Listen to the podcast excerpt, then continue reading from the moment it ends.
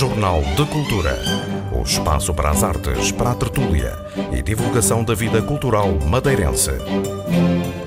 Eternidade, o romance de Ferreira de Castro, cuja ação acontece na Madeira, é um dos destaques desta edição do Jornal de Cultura. O investigador Rui Nepomuceno dá-nos a conhecer a vida e obra deste escritor que viveu alguns meses na Madeira em 1933. Nesta edição ficamos a conhecer a história da escolinha alemã que funcionou no Funchal entre 1928 e 1977 e que está em exposição no Arquivo e Biblioteca Pública. Folheamos o livro de poesia Subjetivar de Alexandre Nunes, um autor madeirense que pretende agora escrever livros de viagens. Na crónica literária desta semana, Roberto Macedo Alves aconselha um género diferente, a novela gráfica V de Vingança, agora também em português. Jornal de Cultura, com Lilia Mata.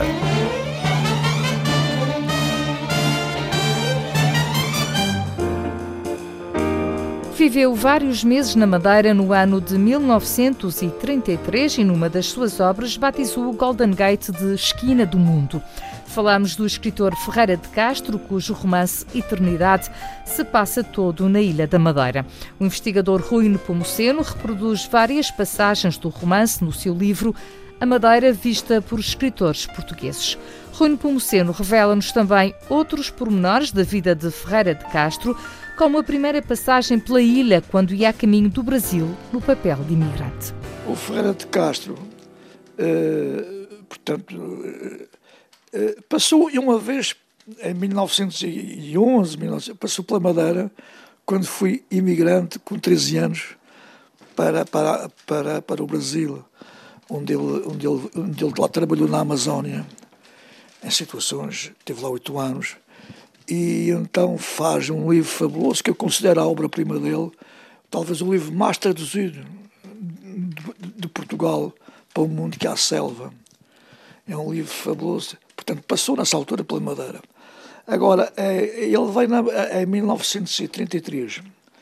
Ele veio para a Madeira uns meses, enfim, para, até para esquecer um bocadinho um desgosto de amor que ele teve pela morte da companheira dele, a Diana de Lis.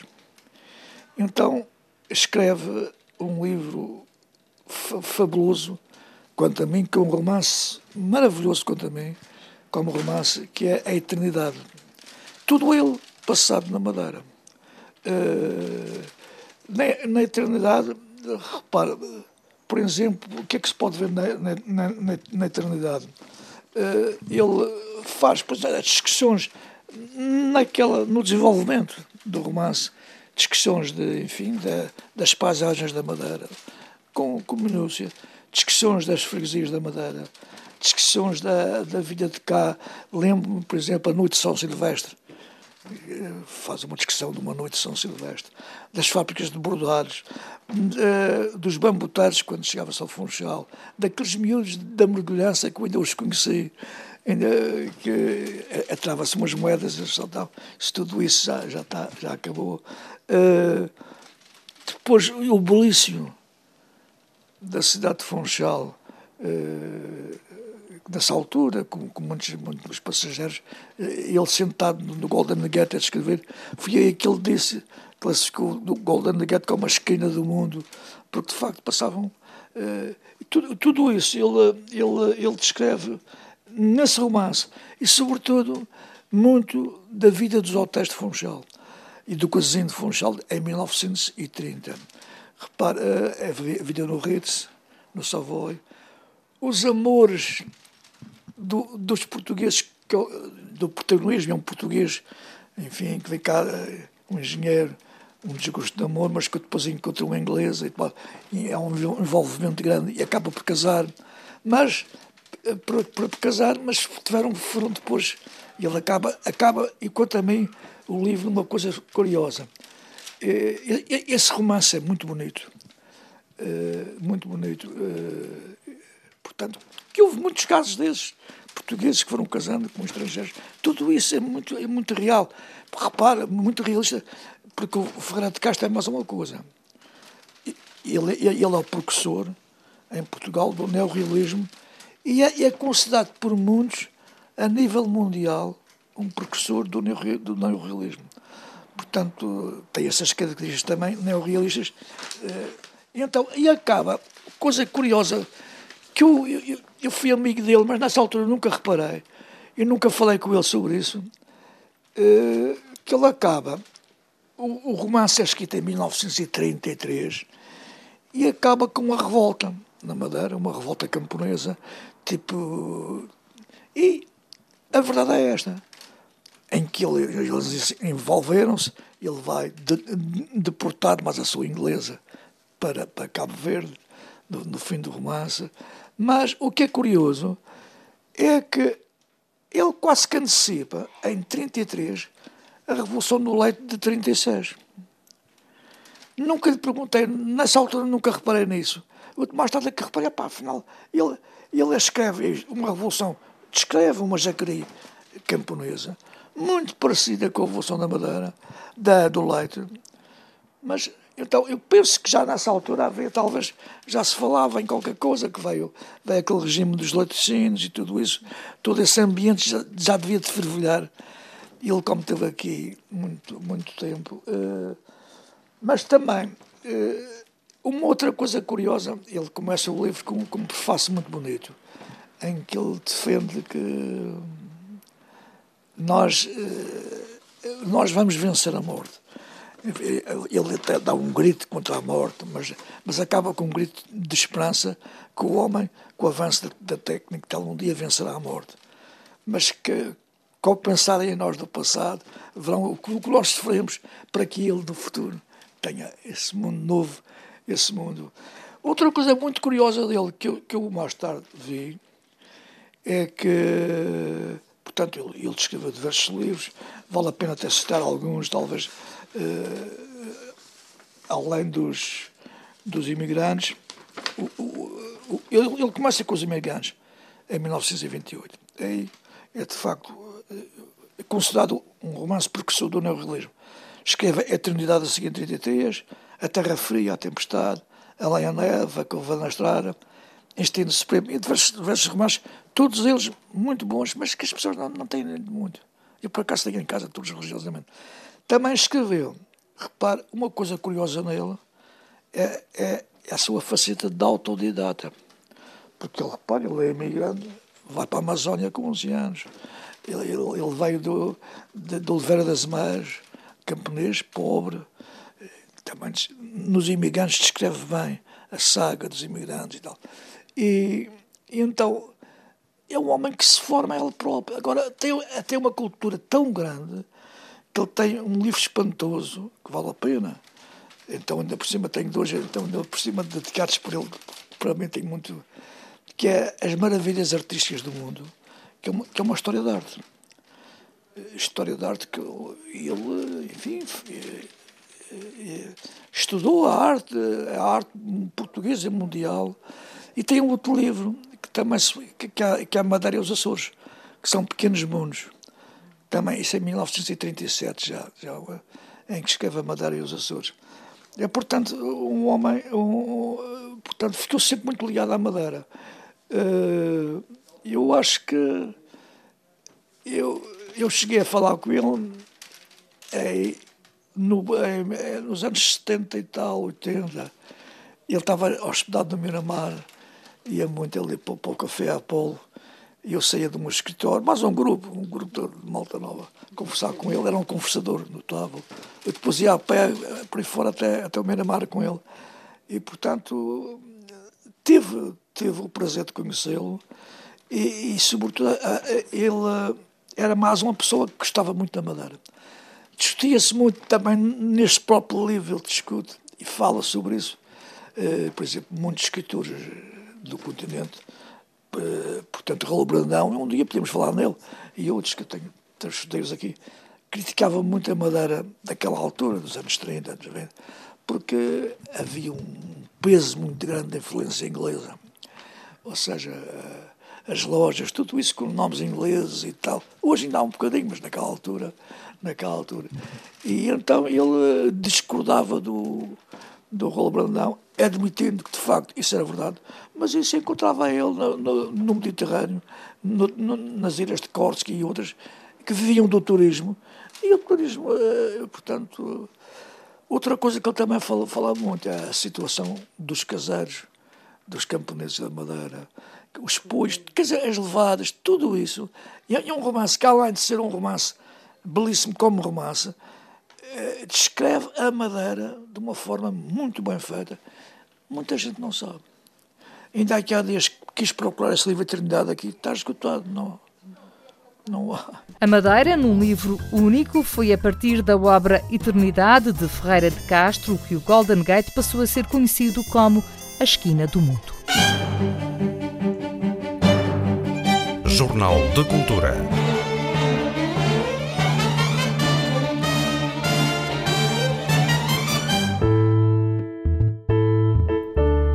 Crónica literária de hoje traz-nos uma novidade. Pela mão de Roberto Macedo Alves, inaugura-se um novo género, uma novela gráfica. V de Vingança começou a ser publicada inicialmente em episódios no jornal britânico. Hoje o livro está traduzido para português. V de Vingança é uma novela gráfica com argumento de Alan Moore e ilustrações de David Lloyd. Este livro é considerado uma das 10 melhores novelas gráficas de sempre. Trata-se de uma distopia futurista, publicada inicialmente em vários episódios durante a década de 80 do século passado na revista britânica Warrior. Em 1988, foi publicada integralmente pela DC Comics em formato livre e adaptado posteriormente ao cinema em 2005. Este ano foi publicada finalmente uma tradução em português desta incontornável novela gráfica.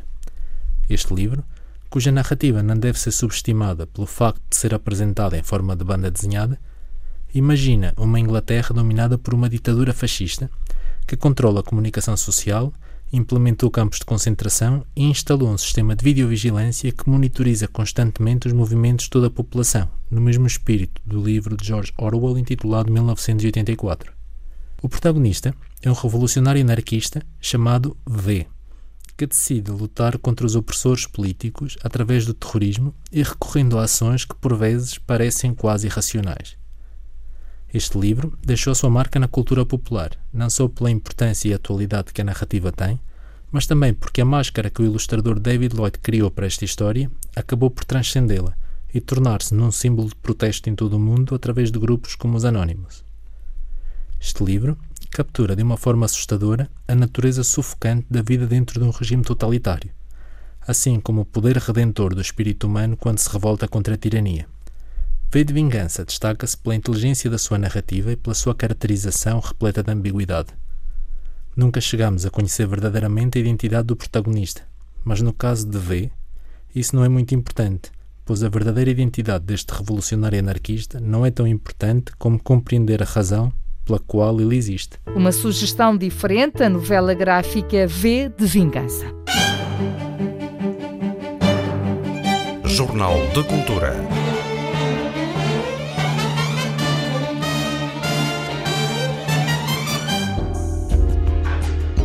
Madeirense Alexandre Nunes acaba de lançar o seu segundo livro de poesia, que intitulou Subjetivar. Apesar de ter consciência de que a poesia não vende, é assim que o autor melhor consegue transmitir as experiências do dia a dia e os sentimentos. Depois destes poemas, Alexandre Nunes quer aventurar-se na literatura de viagens. Já escrevo poesia há alguns anos. É, senti sempre esta necessidade de escrever, que é uma maneira de trans, transbordar e mostrar às outras pessoas a maneira, o que estou a sentir, porque eu, para mim, tenho mais facilidade com palavras, talvez, do que com ações. Então tem sido por aí a minha escrita, essencialmente. Ah, este livro parte de um aglomerar de experiências, sentimentos, até viagens durante os últimos 3, 4 anos e fiz um, uma, pequena, uma pequena compilação de, de poemas em que pensei que poderia ser até interessante mostrar às outras pessoas o que também escrevo. Subjetivar eh, é um verbo que já, está, que já está por si só muito relacionado com a poesia. Exatamente. Pode ser subjetivo, depende da pessoa, vai depender da interpretação. Nem toda a gente interpreta da mesma maneira um mesmo poema. Uma pessoa pode escrever um poema que para si tem uma interpretação, mas para outras pessoas poderá ter uma completamente distinta. Uh, o seu primeiro livro, uh, como é que quando é que foi lançado, como é que se chamava, como é que, vem, como é que está a ser feito este percurso na, na o, o, primeiro já, já tem algum tempo, foi em 2013, que se chamava Reverso, só que foi com outra editora, foi a Poesia Fan Club, desta vez o Subjetivar é com a Chia Editora. Uh, decidi desta vez partir para a Chia Editora, porque pensei que seria um, um projeto mais aliciante e que poderia trazer mais alguma visibilidade para a escrita em si, porque a poesia é um nicho de mercado um, um pouco reduzido com, com os outros. Tem consciência que poucas pessoas eh, compram livros de poesia. Sim, exatamente. Poesia não, não é um dos livros que, que tenha mais compra no mercado hoje em dia. Passa muito por contos, histórias até de viagens que eu até já ponderei escrever e estou ponderando, uh, porque poesia isso é um nicho de mercado muito reduzido, mas eu gosto de escrever poesia, portanto é por aí que eu tenho escrito. E, depois de escrever há aquela necessidade de partilhar, não é? Sim, há uma necessidade de partilhar. Do início talvez não tanto, porque era os pequenos passos na poesia, no primeiro livro. Aí foi um pouco, estava um pouco reticente se queria ou não, mas a partir do momento que eu decidi partir para o primeiro, então eh, a partir já já existe mais à vontade para partir para um segundo e mostrar aí os sentimentos, as emoções que se têm passado. Falou na hipótese de escrever um livro de viagens. Sim. Eh, para quando? Que via... já, as viagens já estão feitas ou ainda por fazer? Sim, já tem muitas viagens feitas. Visitei sensivelmente 51 países, o que já não é muito mal. Uh, e então estou a pensar mostrar um pouco já destas histórias dos livros, de, destas viagens que eu já fiz uh, até hoje e, assim possível, também, caso existam novas viagens, que vão existir, uh, vou escrevendo um pouco mais, porque tenho muitas histórias para contar sobre viagens e, e também tenho muitos conselhos que poderiam ser úteis a outras pessoas que queiram partir. E é por aí. Essa é, era uma das ideias, mas ainda, ainda está como possível projeto, não, ainda não está garantido. Desses mais de 50 países, eh, qual é aquele que daria o mote para o livro? Qual é aquele que mais o marcou? Não tem assim um país que me tenha marcado mais. Cada país marcou-me de uma certa forma. Houve países talvez possam ter marcado menos, mas todos deixaram sempre a sua marca, porque em geral, destes países quase todos, visitei sozinho, o que é uma experiência enriquecedora e que ganhamos sempre um pouco em cada país que visitamos. São muitas as viagens que Alexandre Nunes quer partilhar através de um livro. Jornal de Cultura.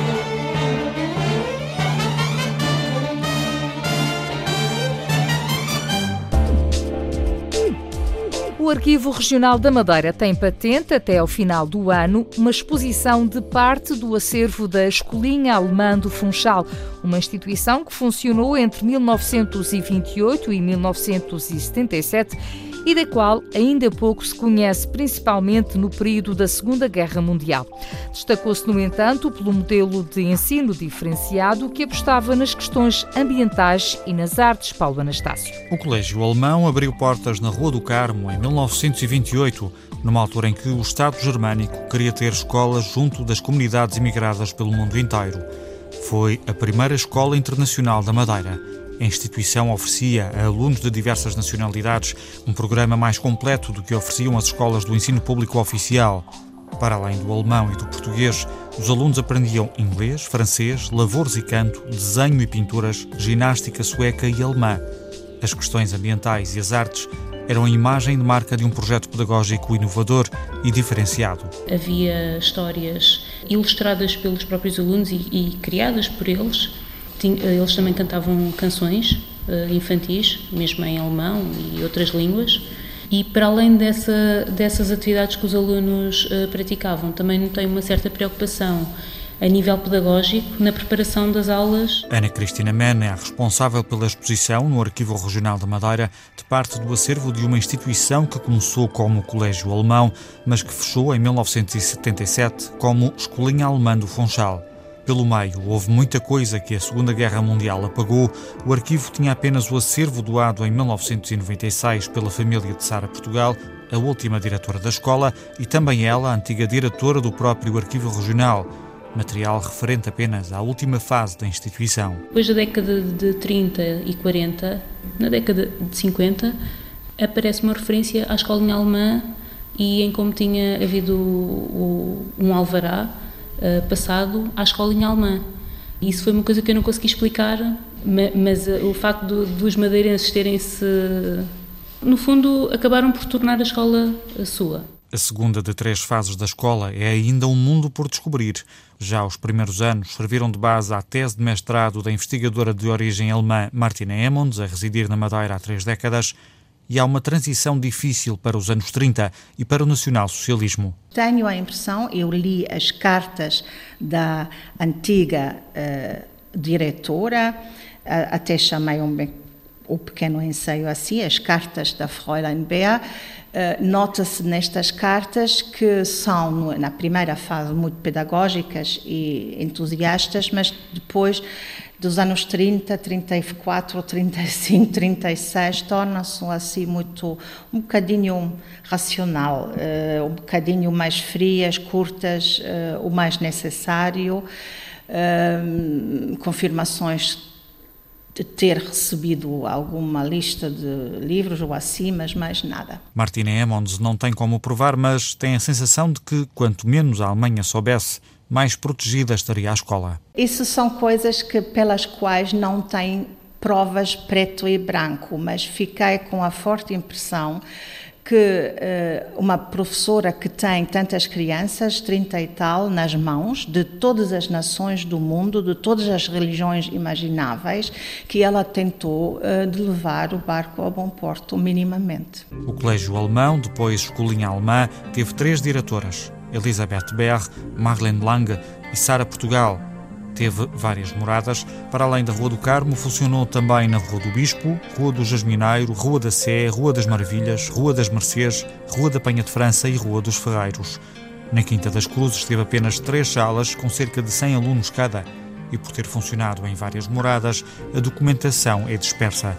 A isso junta-se a parca produção documental dos anos 30 e 40, Martina Emmons disponibilizou-se durante a entrevista a colaborar com o arquivo, com outros investigadores e ex-alunos, para que um dia se possa conhecer melhor uma instituição que acrescentou valor à educação na Madeira, mas que não sobreviveu aos anos conturbados que se seguiram ao 25 de abril. Eu gostaria de uh, continuar com a investigação no eh, Arquivo Regional da Madeira há um acervo da terceira fase da escola, talvez uh, em conjunto com outros investigadores con conseguimos uh, daqui a uns anos contar a história do colégio alemão ou entre colégio alemão e escolinha alemã completa, a história completa desta escola. Esta edição do Jornal de Cultura teve apoio técnico de Carlos Câmara e sonorização de Paulo Reis. Fique bem. Jornal de Cultura. O espaço para as artes, para a tertúlia e divulgação da vida cultural madeirense.